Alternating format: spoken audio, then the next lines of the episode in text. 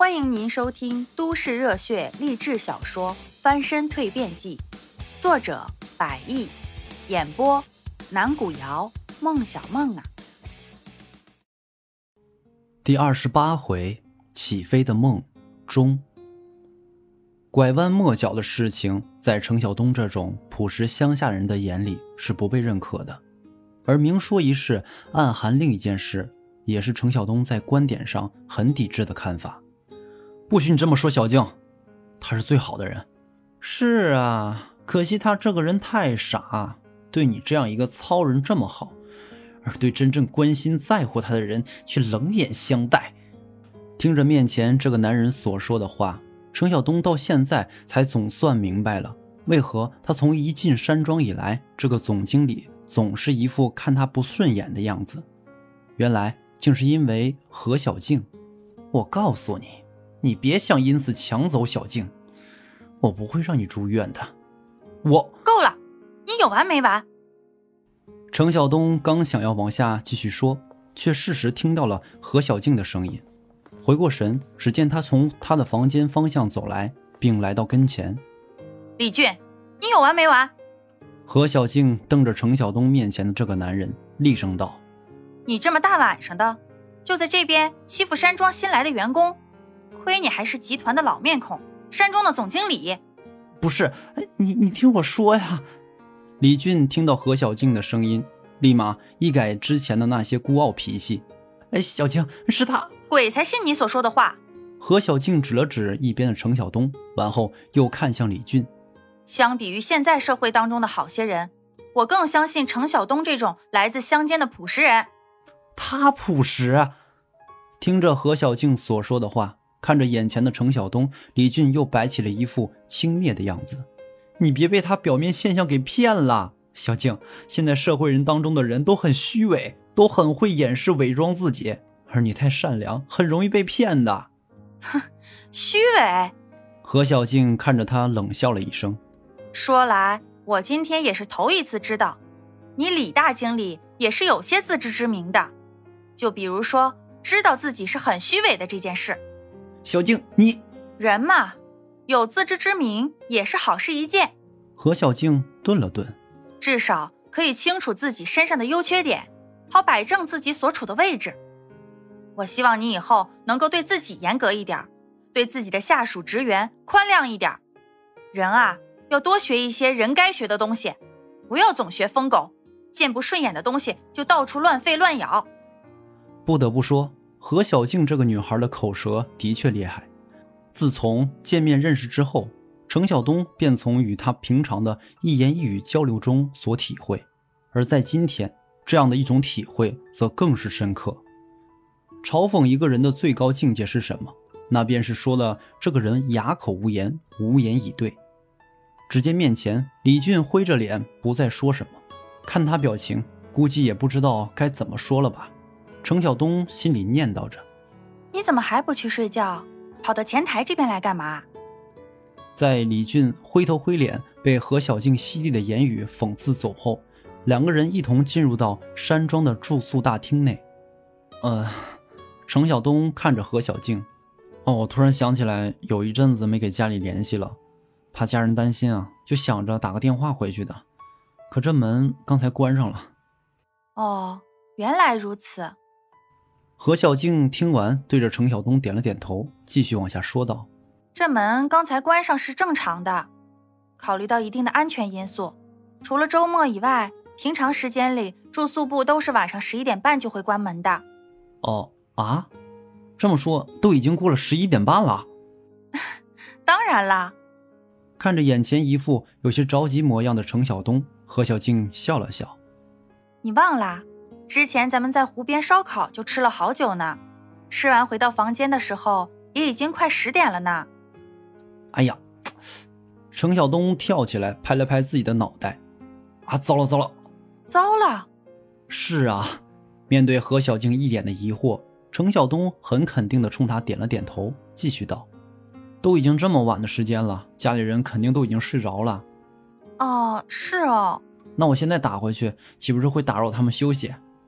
程晓东一边自言自语地念叨着，一边回过头看着何小静：“那你说，我是打回去呢，还是等明天早上再打？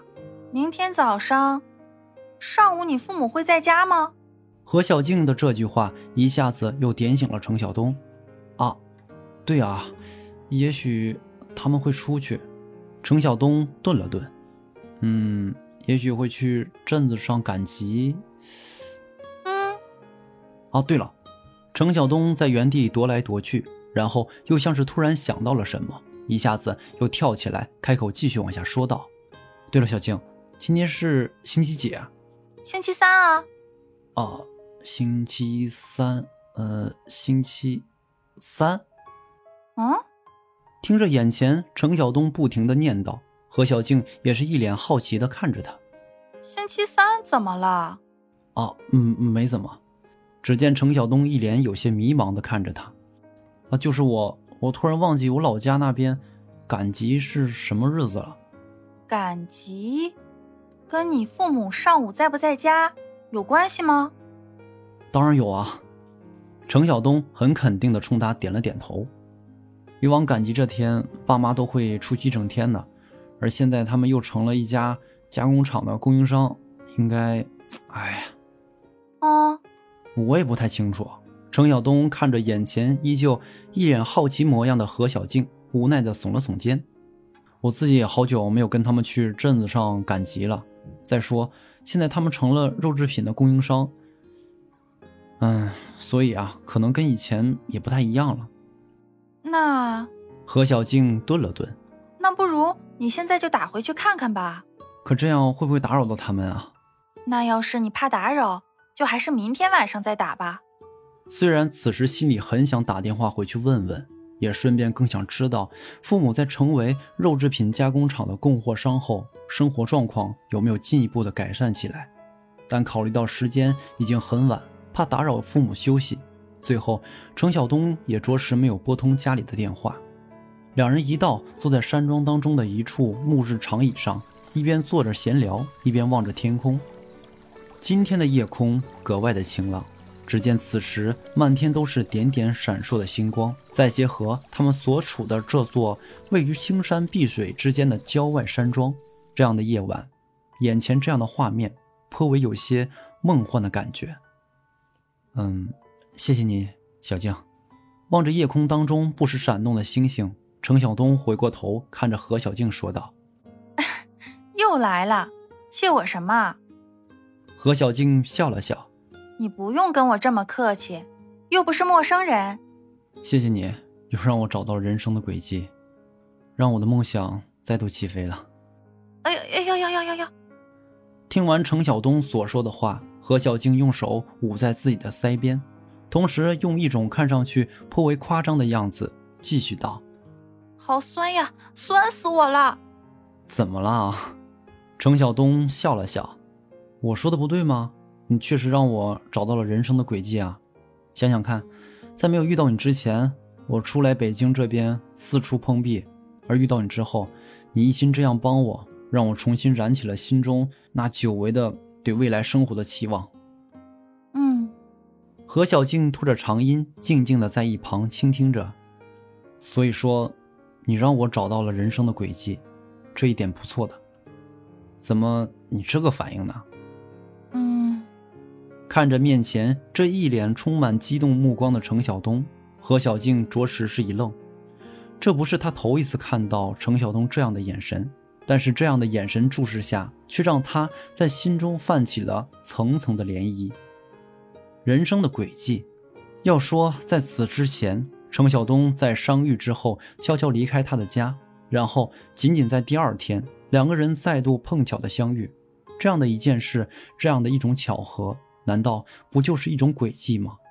有的轨迹是无边之境，在相遇过后便永难再遇；而有的轨迹，在经过彼此各自的一段经历路程，在最后便会再度重逢相遇。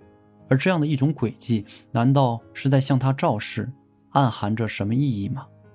望着面前这一个真诚的眼神，何小静在心底不时地自问着：“嘿，小静，小静。”见何小静半天没有反应，程晓东回过神，摇了摇他：“今天发呆的怎么变成你了？”“啊，什什么？发呆？看着眼前正疑惑不解看着他的程晓东，何小静这才回过神来，并且伴随着回神，一时间心里竟产生了一种颇为大胆的心思来。